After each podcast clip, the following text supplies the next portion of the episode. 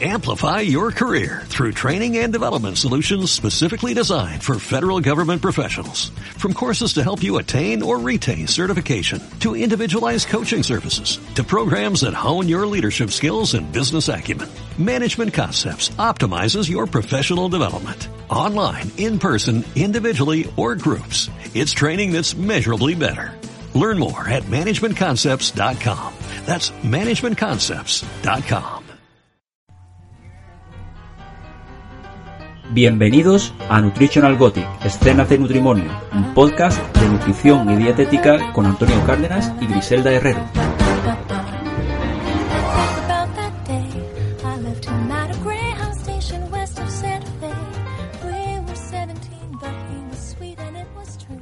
Hola a todos y a todas y bienvenidos a un nuevo programa de Nutritional Gothic Escenas de Nutrimonio. Hoy estamos en el segundo programa de la tercera temporada. Bueno, ya retomamos, somos fieles a, a, nuestra cita. Tenemos que decir que estamos grabando a las 12 de la noche, estamos los dos en pijama con Nora dormida. No hemos tenido tiempo en todo el fin de semana con, la, con el inicio de los nuevos cursos. Hoy ha iniciado el curso de expertos, la segunda edición del curso de expertos de entrevista motivacional.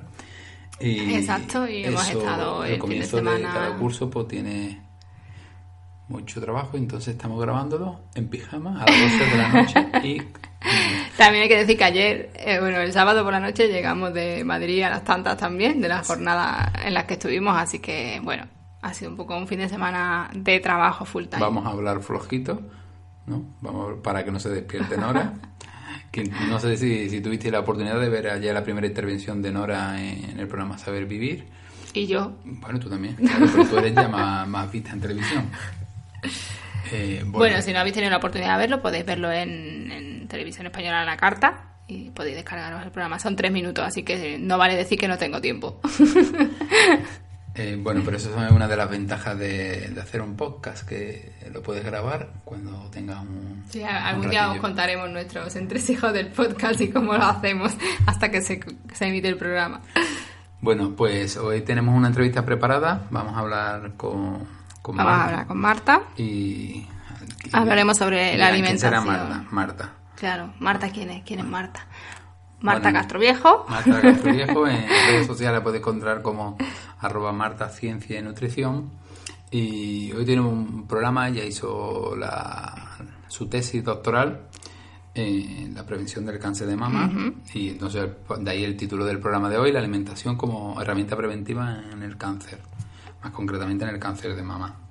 Y antes de todo, pues recordaros que están abiertas la, la matrícula de muchos cursos para profesionales de la dietética, la nutrición, de la psicología y de otras ramas de la salud.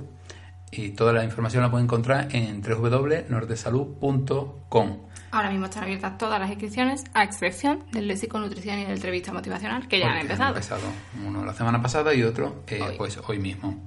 Eh, también hablaros de NURS, que es una plataforma de herramientas y recursos de nutrición para mejorar la consulta, es decir, va dirigido a profesionales de la nutrición y de la dietética. Más de 50 herramientas al año, un recurso nuevo cada semana, en concreto cada jueves, una tarifa plana, 10 euros. Sin compromiso. sin compromiso, sin permanencia. Y las herramientas divididas en cinco categorías: educación alimentaria, motivación, pérdida de peso, pautas especiales y una cosa que tiene bastante éxito entre los suscriptores y que nos lo hacen llegar toda la semana son los protocolos. protocolos de consulta. Eh, eh, a finales de octubre llegan, se cumplen los seis primeros meses. De NULS, y, cumplimos seis mesecitos. Y cumplimos nuestra promesa de que cada seis meses hay un material nuevo para eh, premiando esa antigüedad de los suscriptores. No podemos decir lo que es, porque es sorpresa. sorpresa, sorpresa. Y Ciricom, pues os lo decimos también como las...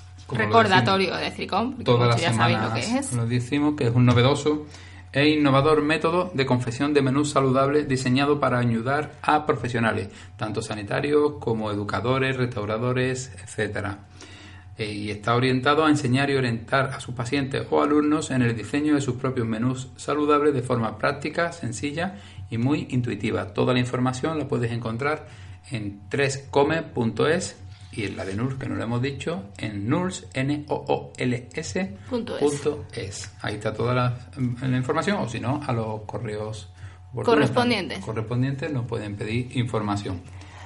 Pues muy bien, pues yo creo que podemos pasar ya con la entrevista de Marta, que ha sido súper interesante y estamos seguros de que os va a gustar. Un poquito más de media horita, que hablamos con Marta y nos dice cosas muy, muy, muy interesantes. Bueno, pues damos paso a ella. Chicos, ahora ya la entrevista.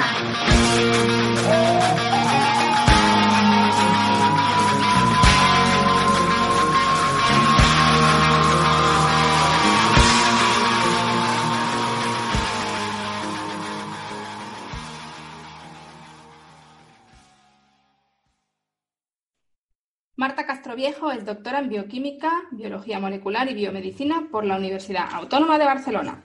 Tiene un máster universitario en inmunología avanzada y es graduada en biotecnología.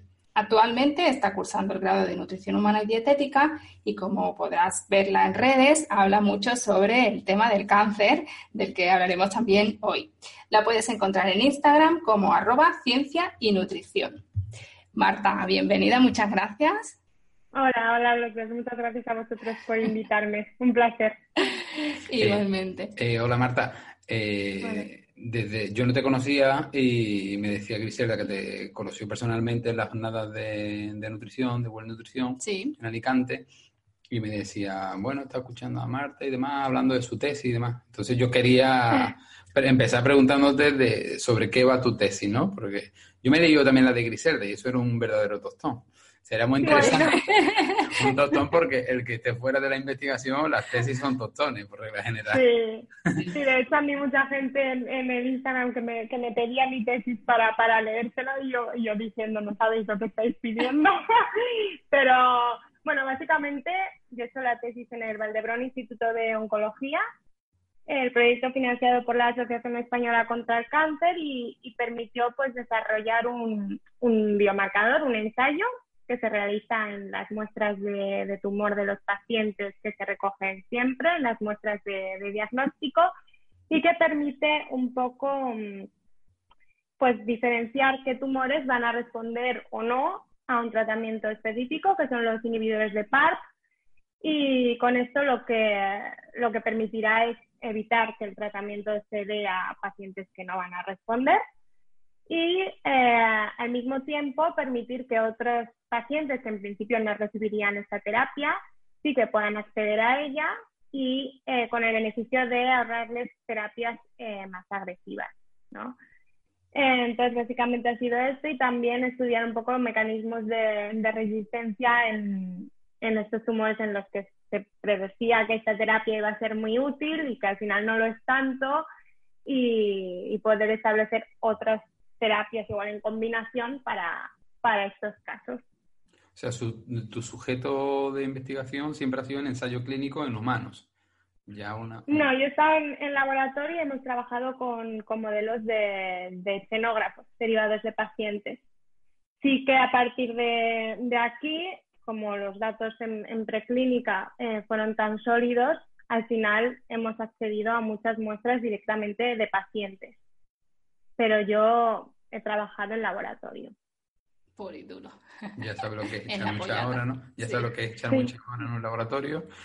Lo sé, lo sé. Marta, ¿y cómo has encontrado? Porque, bueno, si, si los que seguimos tu Instagram lo vemos, ¿no? Ese nexo de unión entre la parte de tu tesis o esa tesis que has hecho en, en cáncer y la nutrición, la alimentación. Eh, bueno, en esa unión, sobre todo, yo creo que, soy yo y mi mente inquieta y que, me, y que me gustan demasiadas cosas. Algún día tendré que decidir qué quiero ser de mayor. Eh, pero bueno, básicamente el nexo es, es la salud, ¿no? A mí me gusta eh, dedicarme al, a lo que es la salud y desde pequeñita por un, por un episodio familiar a mí se me metió entre ceja y ceja que yo tenía que investigar en cáncer y aportar mi granito de arena y entonces estuve clarísimo. Y cuando ya me metí un poco más en el tema de, de hospital, de, de, estudiar realmente cómo se produce un cáncer, qué es lo que ocurre, pues realmente me di cuenta de lo importante que es también la prevención.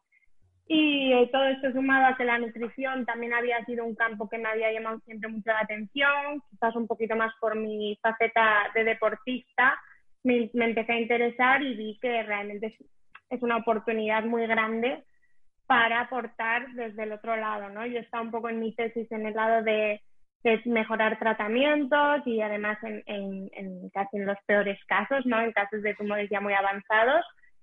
Y, y dije, bueno, quizás desde el otro lado, con la nutrición, puedo aportar también un poquito en, prevenir esta enfermedad que tan prevenible y que tampoco se sabe. Eso te iba a preguntar ahora, porque ya tuvimos en la pasada temporada, eh, entrevistamos, dedicamos un programa también a, bueno, al cáncer y alimentación y hablamos con Julio Basulto y el libro que tiene, el fantástico libro Dieta y Cáncer. Y entonces quería saber tu opinión sobre la importancia de la alimentación en la prevención del cáncer porque yo creo que la gente todavía no está muy concienciada. A ver, em, el cáncer mm, nos puede tocar a cualquiera, ¿no? Y esto también es, es importante que quede claro. Eh, hay personas que tienen mayor riesgo que otros y aunque hay algunas causas eh, que contribuyen y que no podemos modificar, ¿no? Como los factores hereditarios, hay una gran cantidad de, de factores pues, ambientales y de estilo de vida que, sí que son modificables y que pueden afectar eh, de forma tan elevada que se, que se estima que hasta la mitad de, de cánceres eh, podrían prevenirse.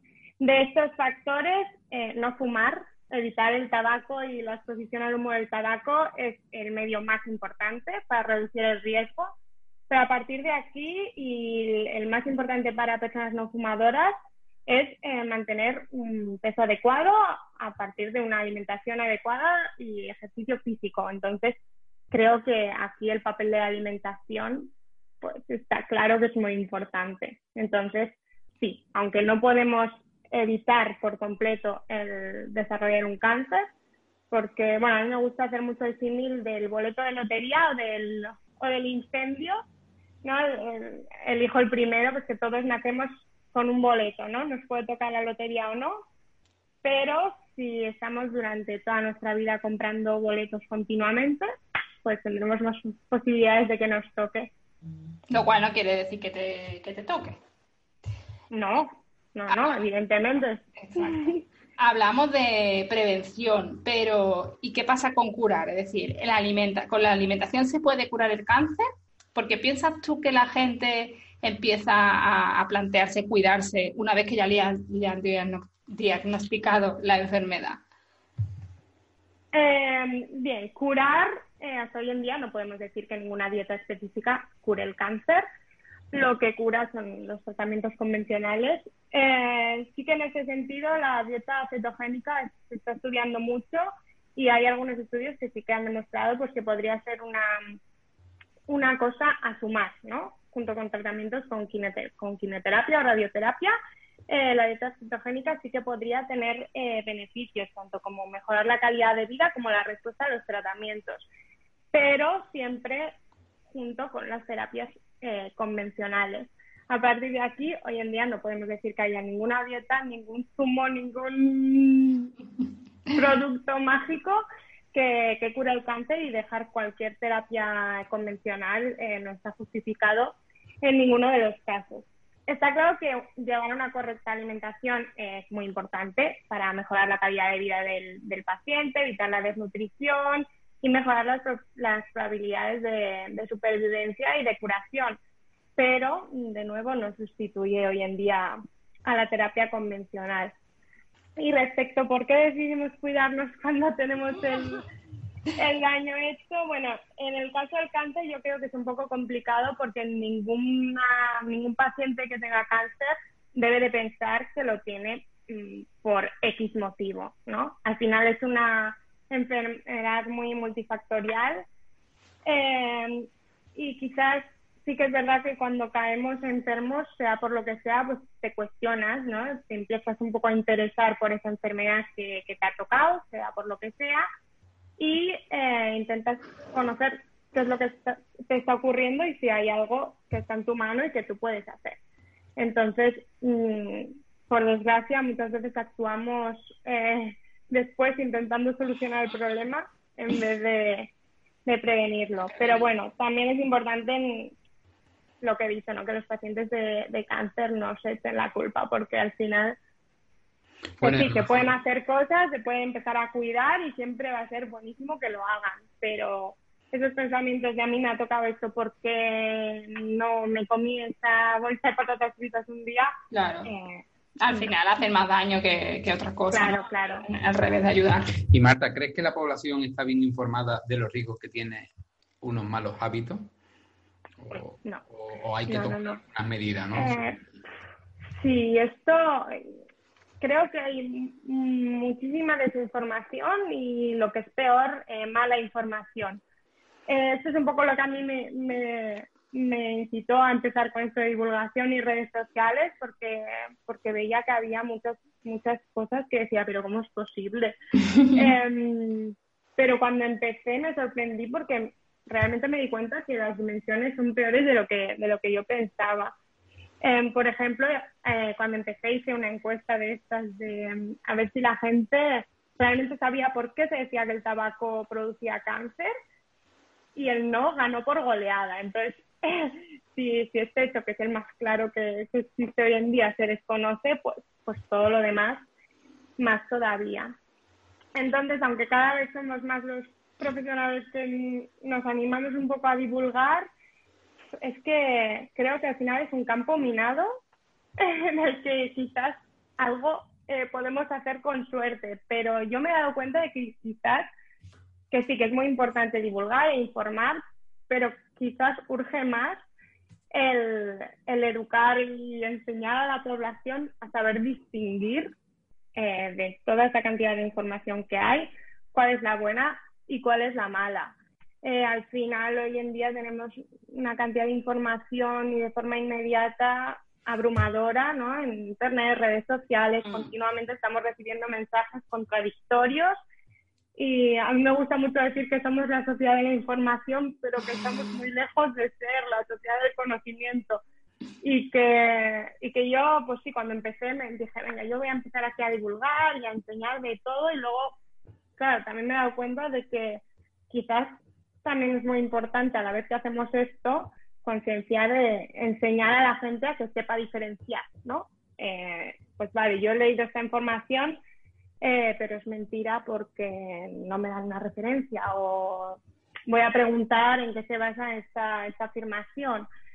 Y sí, creo que es muy importante informar a la población, pero creo que es complicado también, porque también los mensajes que damos, a ver cómo los damos, porque son muy fáciles de malinterpretar. Claro, ahí está el problema, ¿Cómo, ¿cómo abordamos eso? Es decir, ¿cómo hacemos que la información sea veraz, sea, bueno, tenga base científica y que a la vez llegue, llegue a la gente para mm, hacerla consciente pues, de, los riesgos que tiene llevar unos malos hábitos ¿no? para su salud. Yo muchas veces se me viene el ejemplo de que muchas veces cuando el país desarrollado quiere mm, mejorar los países subdesarrollados, siempre pone el ejemplo de vamos a darle medios para que ellos sepan cultivar, en vez de llevar comida a esos países que, que no tienen medios, pues vamos a llevarle medios para que tengan agua o que tengan maquinaria para que ellos produzcan su propio alimento. Y tal vez la divulgación tiene que pasar algo parecido.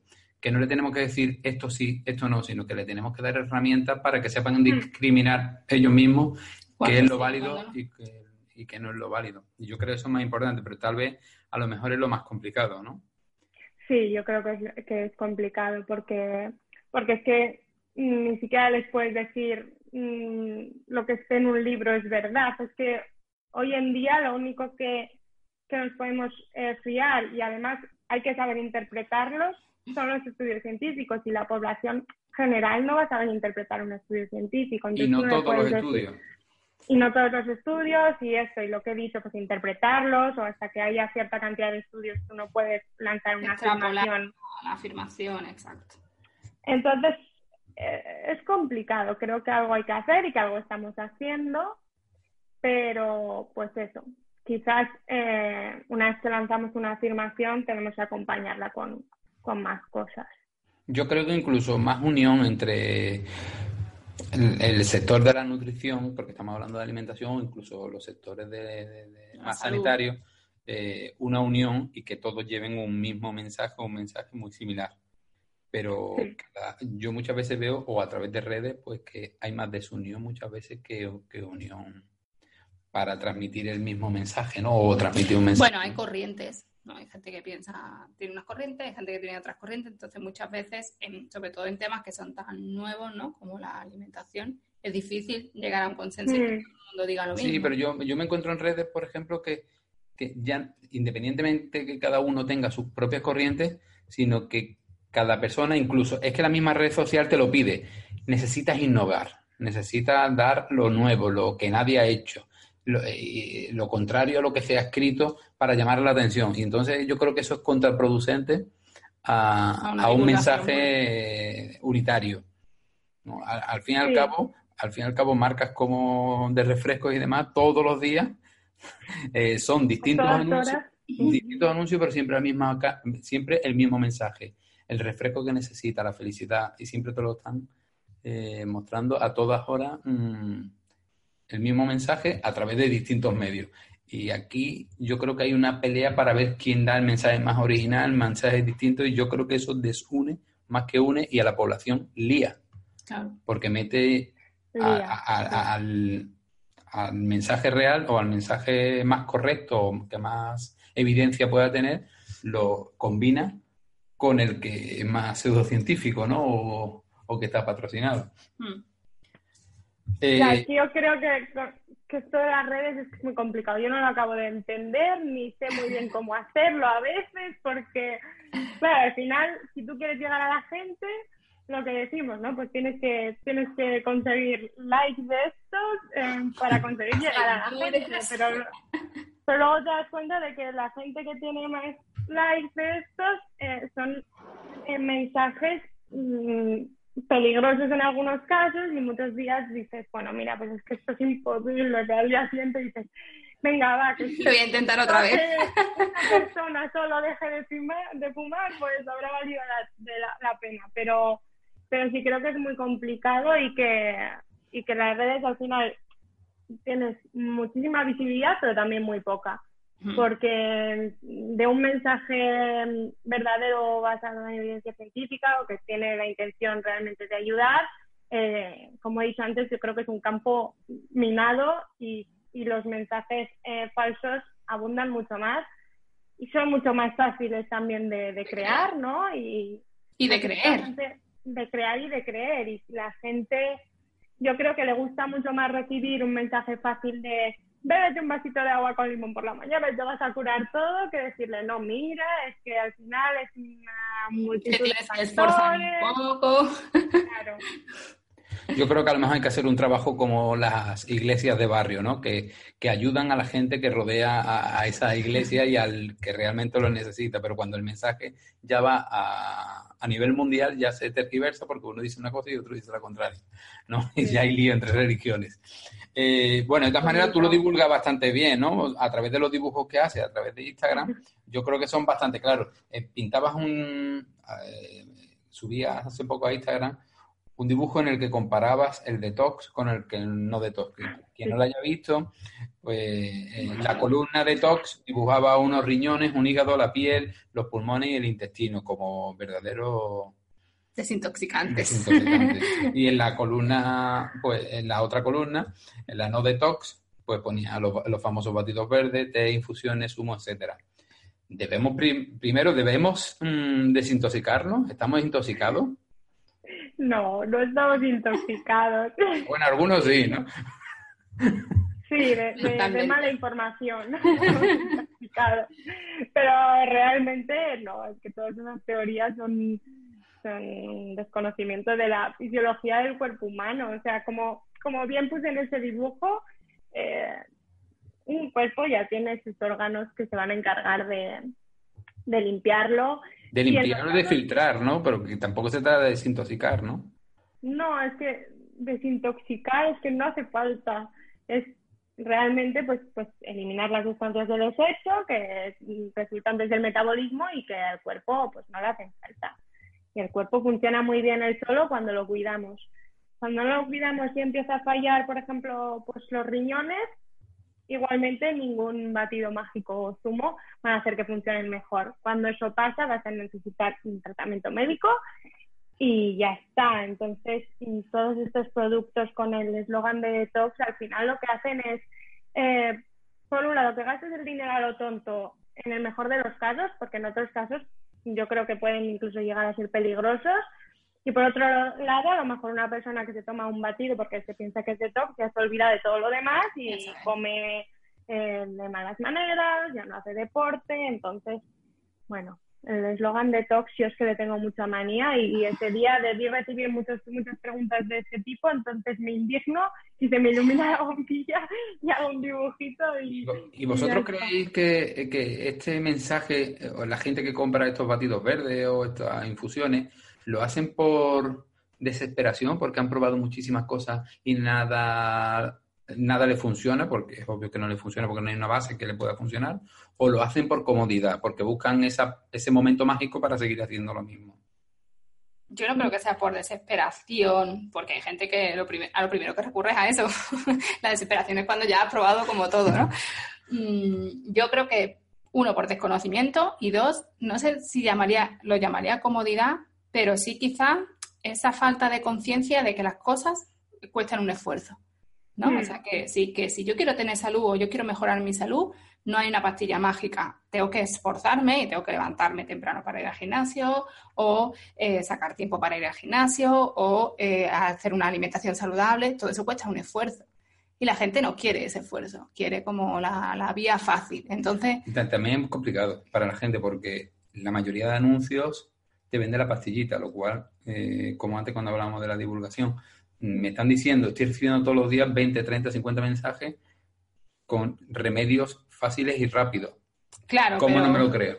Pero, a, ver, hay cosas que nos, la nos pueden un poco engañar, pero lo que decía Marta del vaso de agua, o sea, una persona con un mínimo, yo que digo que tenga que tener conocimiento de anatomía de fisiología humana. que sepa pero ¿no? Un vaso de agua no te va a solucionar la vida porque entonces todo el mundo que bebe agua. Con limón, con limón. Claro, con, o con limón. todo el mundo que bebe agua con limón le solucionaría la vida, ¿no? Y estaría todo el mundo súper sano. Entonces, evidentemente es complicado, ¿eh? Pero yo. yo... es que creo que se lo, se lo pintan muy bien, o sea, realmente lo justifican con mentiras muy bien justificadas, entonces la gente se lo cree.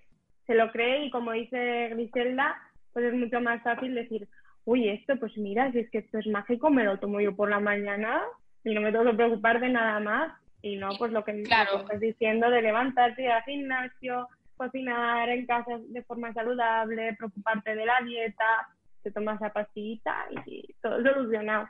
Y para mí lo más preocupante no es que la gente se tome un vaso de agua con limón o cualquier otra cosa que al final no le va a perjudicar, ¿no? Tomarse un vaso de agua con limón no te va a hacer daño. Pero es lo que decías tú, Marta, mientras está bebiendo el agua con limón, está dejando de hacer otras cosas. Claro. O está, sí, está haciendo cosas que sí le van a perjudicar, porque sigue comiendo mal, claro. sigue comiendo mal, o sigue sedentario, o sigue fumando, o sigue... Porque como ya se está tomando el vaso de agua con limón, por poner ese ejemplo, ¿no? El pobre, la pobre agua con limón. En, en, el caso de los detox, pues, pues bueno, pero, pero no, otro tipo de publicidad que llega a ser muy peligrosa. Yo con el, con el anticáncer es muy peligrosa y hay muchos casos de gente que deja el tratamiento convencional porque al final ese es, ahí sí que se aprovecha la desesperación de esas personas y de sus familias y eso sí que es bastante, bastante triste. Oye, Marta, ¿y tú de dónde sacas tu inspiración para hacer, hacer esos dibujos tan chulos que haces? Pues yo creo que de todo un poco. Algunos días, como os he dicho, de, de indignación, ¿no? O de que, o que recibo igual muchas preguntas que digo, pero ¿cómo puede ser? ¿No? También hice el de comparar la sal común con la sal del Himalaya, porque la sal del Himalaya se dice también que cura ah. todo. Y, es verdad, y es verdad.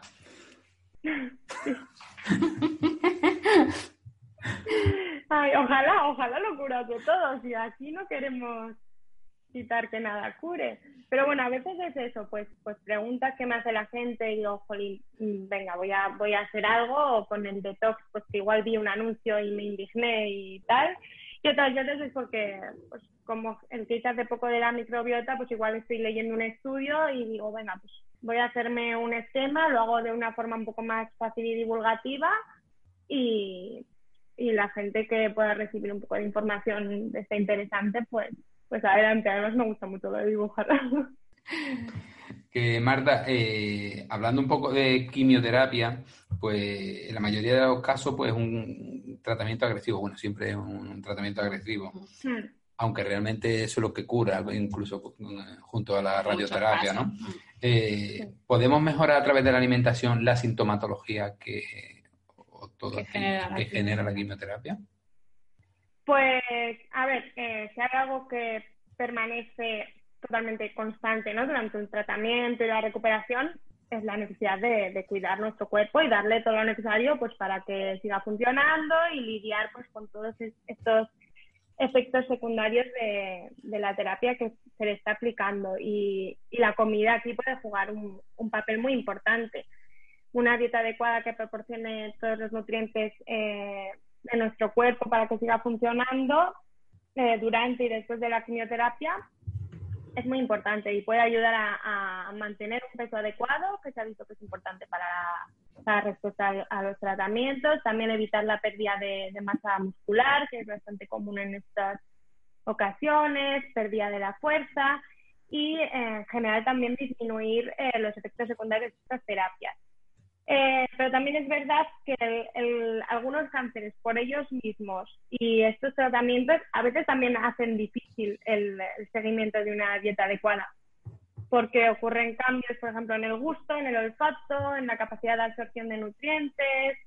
Em, entonces, algo que es importante, eh, es muy importante evitar la deficiencia de proteínas y de calorías para evitar la malnutrición y ayudar al cuerpo a recuperarse. Y luego también hay algunos consejos eh, dietéticos específicos que pueden ayudar eh, y ser útiles para algunos de estos, de estos efectos secundarios, como pueden ser las náuseas, eh, pues evitar eh, alimentos con olores muy fuertes, en el, en el estreñimiento y la diarrea, también pautas dietéticas específicas. Eh, y sí, o sea, la dieta puede ayudar tanto a, a mantener el cuerpo lo más saludable posible dentro de, de, lo, de la agresividad de los tratamientos y eh, para determinados efectos secundarios como estos de, de náuseas o falta de apetito y tal, pues ayudar a paliarlos un poquito. Mejor, nu- me- me- mientras mejor nutrido esté el cuerpo, pues mejor, Mejor lo va a ser la defensa, claro. Sí, es muy Eh. importante y además eh, evitar la malnutrición para, para una mejor respuesta al tratamiento eh, y recuperación temprana se ha visto que tiene mucha importancia. sí. Marta, en la jornada de nutrición donde nos conocimos, una de las diapositivas que pusiste relacionaba la obesidad con más de 10 tipos de cáncer. Eh, al igual que existen otras estrategias, por ejemplo, en las cajetillas de tabaco, ¿no? Donde podemos ver, pues, en letras grandes, fumar mata y fotografías de tumores, etcétera, etcétera. ¿Crees que habría que utilizar estrategias, no sé si esa, pero similares, estrategias que lleguen más a la población y que le ayuden a concienciarse de la importancia que tiene, eh, bueno, ciertas patologías en la, en la predisposición a desarrollar cáncer? Eh, mira, en Reino Unido han, han iniciado una campaña hace poco de la obesidad y el cáncer que dibujan las cajetillas de tabaco y ponen obesity cause cancer, ¿no?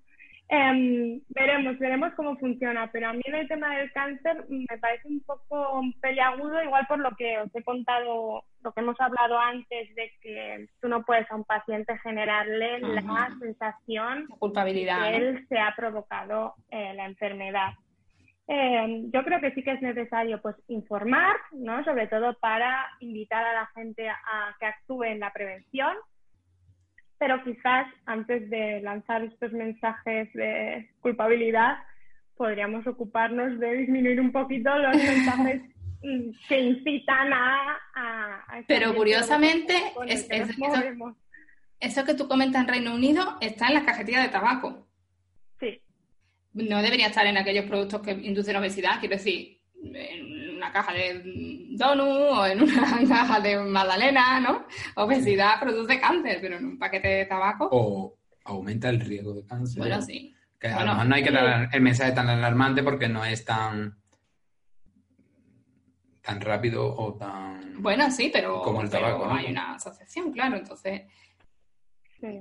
mm, Eh, yo creo que lo hicieron así, esto ya es opinión propia, ¿eh? porque porque lo que ha pasado es que ya pues la obesidad está como superando el tabaco en, en la causa de cáncer o en la asociación, en este caso, como dice Antonio.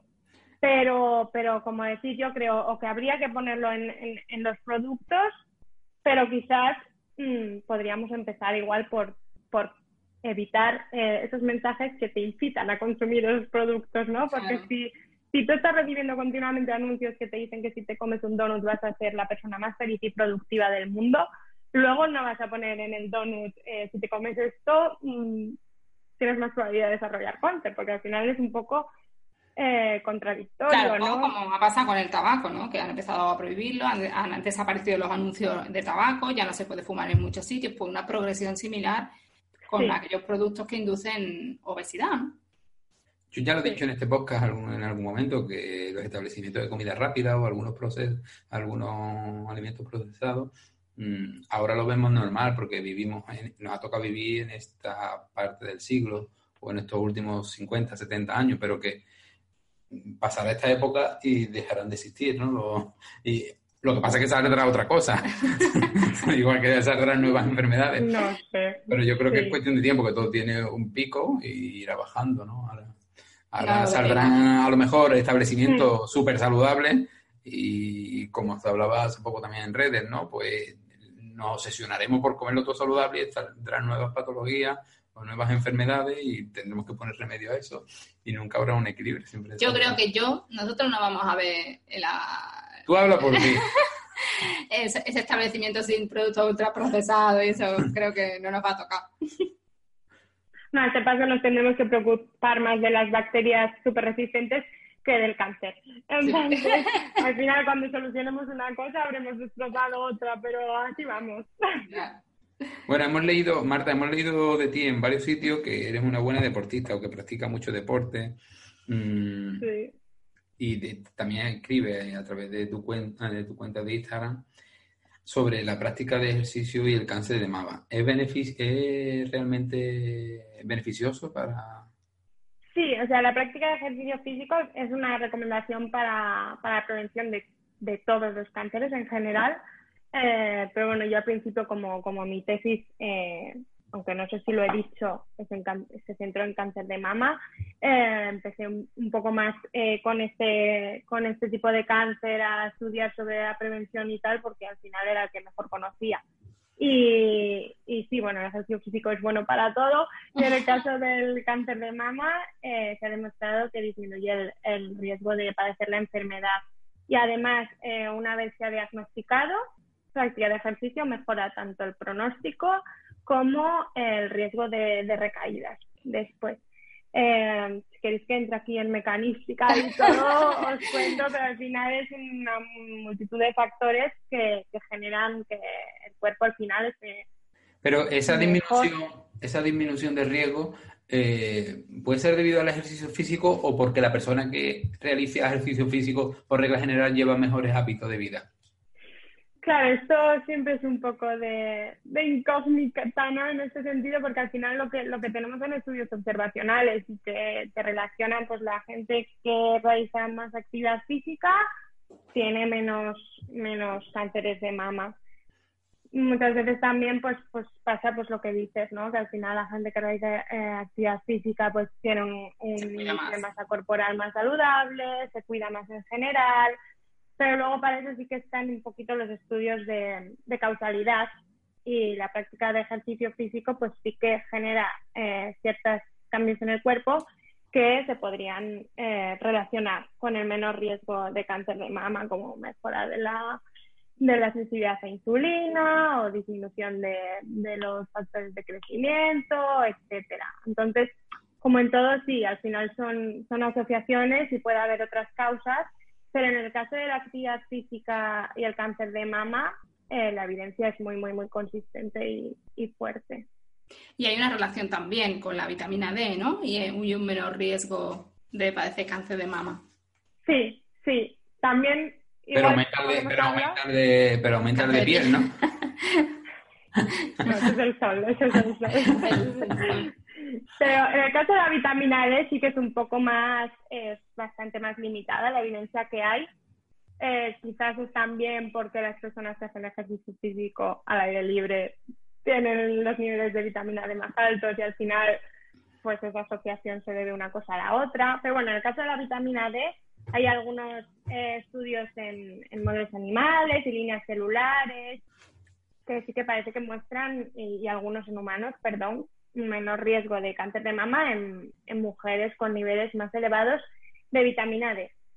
Lo mismo, se han postulado algunos mecanismos que, que lo podrían explicar, pero bueno, Mm, desde mi punto de vista, eh, los niveles de vitamina D no, dejan de ser una curiosidad hoy en día, ¿no? Que se ha visto esa asociación, pero todavía los datos son muy limitados ni hay estudios a gran escala que tengan, bueno, tales niveles de vitamina D. complicado, claro, hacer estudios.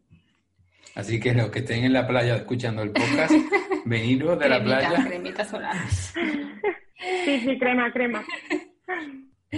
Marta, hace también poco publicabas una, una infografía en en tu Instagram eh, sobre la microbiota y la relacionabas con mm. bueno, distintos tipos de dieta, ¿no? Una dieta de baja calidad y una dieta de, mejor calidad. ¿Cómo podemos relacionar la microbiota con la dieta y con el riesgo de cáncer, sobre todo del colon rectal? Bueno, yo creo que la microbiota eh, ahora está haciendo como el boom, ¿no? Que estamos en la, hemos entrado en la era de la microbiota y y todo es causa de la microbiota y la microbiota toda locura. en todos los aspectos. Claro, o sea, creo que es un, un, un campo realmente apasionante y que se están descubriendo cosas súper interesantes y que tendrán muchísimas aplicaciones, pero también creo que hay que, hay que ser un poco cautos con, con, lo que se dice porque es bastante nuevo. En el caso del, del cáncer colorectal sí que, sí que hay cosas muy, muy interesantes y estudios eh, recientes que han demostrado que tener la microbiota alterada a largo plazo sí que podría influir en el desarrollo y progresión del cáncer colorectal, así como en la agresividad del tumor y la respuesta a, distintos tratamientos. Eh, pero aquí volvemos un poco a lo mismo, ¿no? Porque la, microbiota alterada también se, ha, asociado con obesidad y la obesidad está muy asociada con el riesgo de, de cáncer colorectal.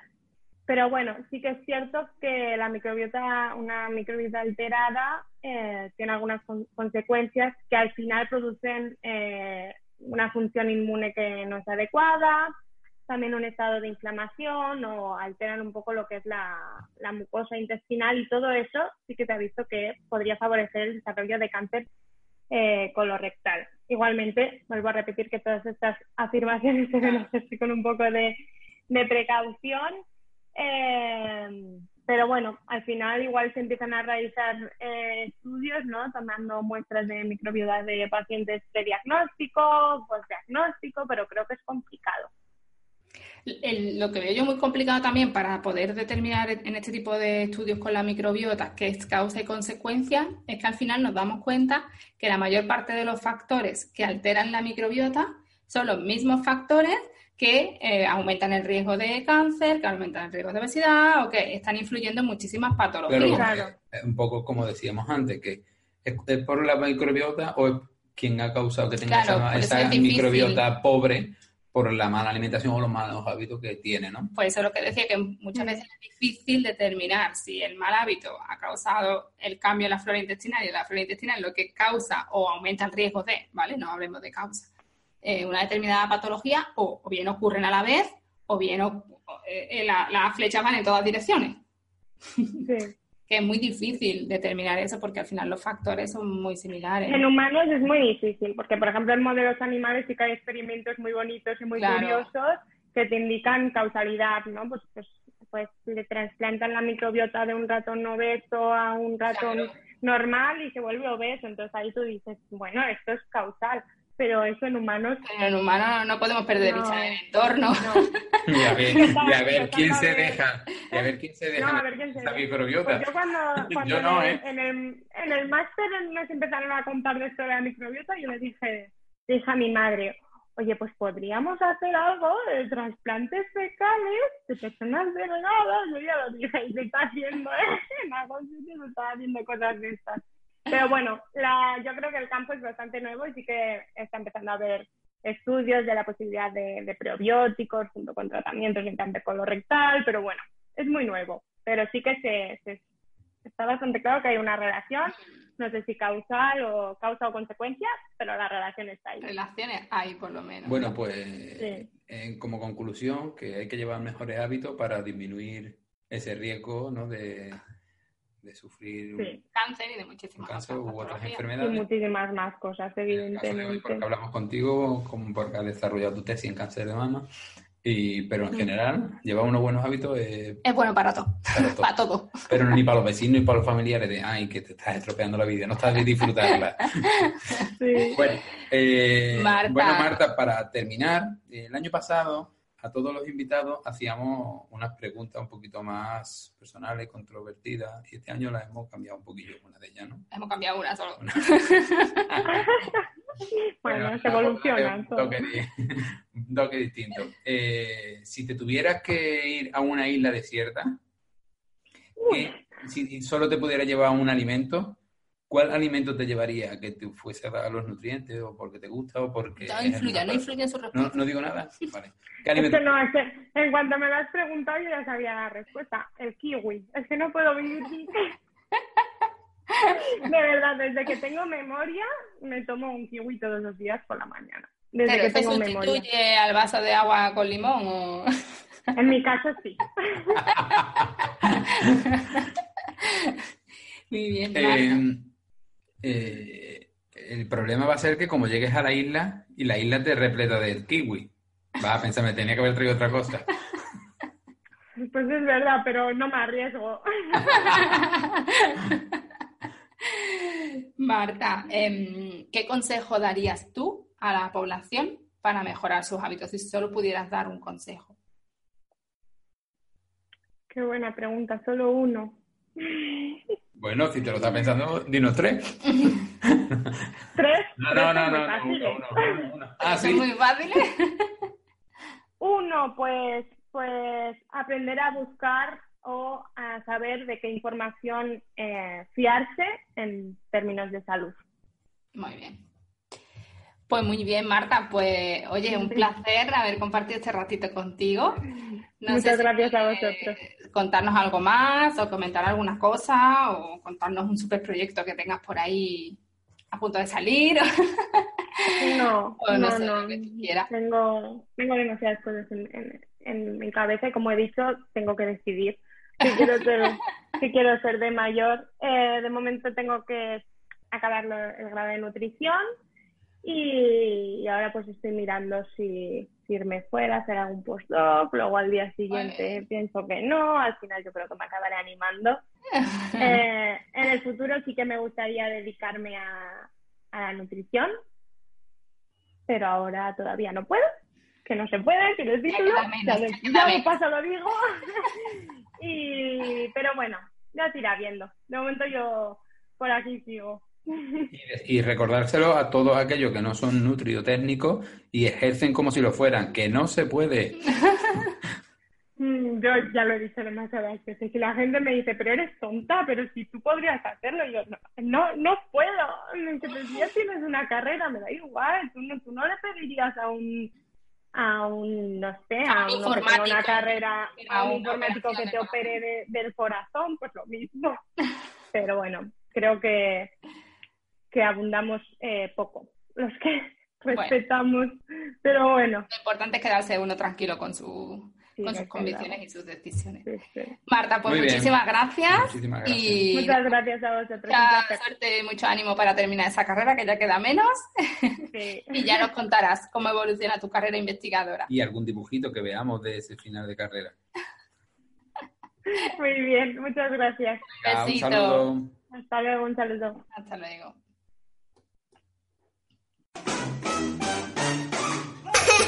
El podcast de mis papis. Hasta aquí el programa de hoy. Miles de gracias por los comentarios y valoraciones en iVoox, iTunes y Spotify. Recordamos que puedes escribirnos tus dudas, preguntas o sugerencias a podcast.nortesalud.com o a través de nuestro Twitter arroba Nutrigotic. Sabes que nos puedes encontrar en nortesalud.com y acceder a todos los cursos de nuestra plataforma Ingenio y de la Escuela de Alimentación. Recuerda que estamos aquí porque tú estás ahí. No lo olvides y nos vemos la próxima semana. Un, saludo.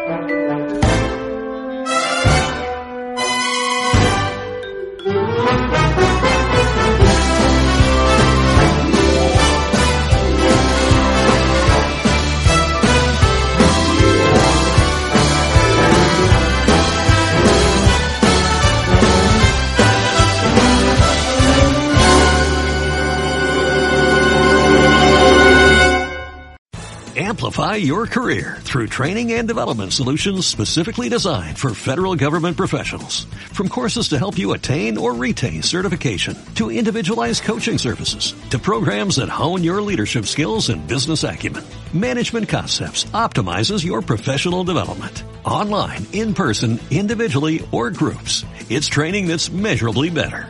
Learn more at managementconcepts.com. That's managementconcepts.com.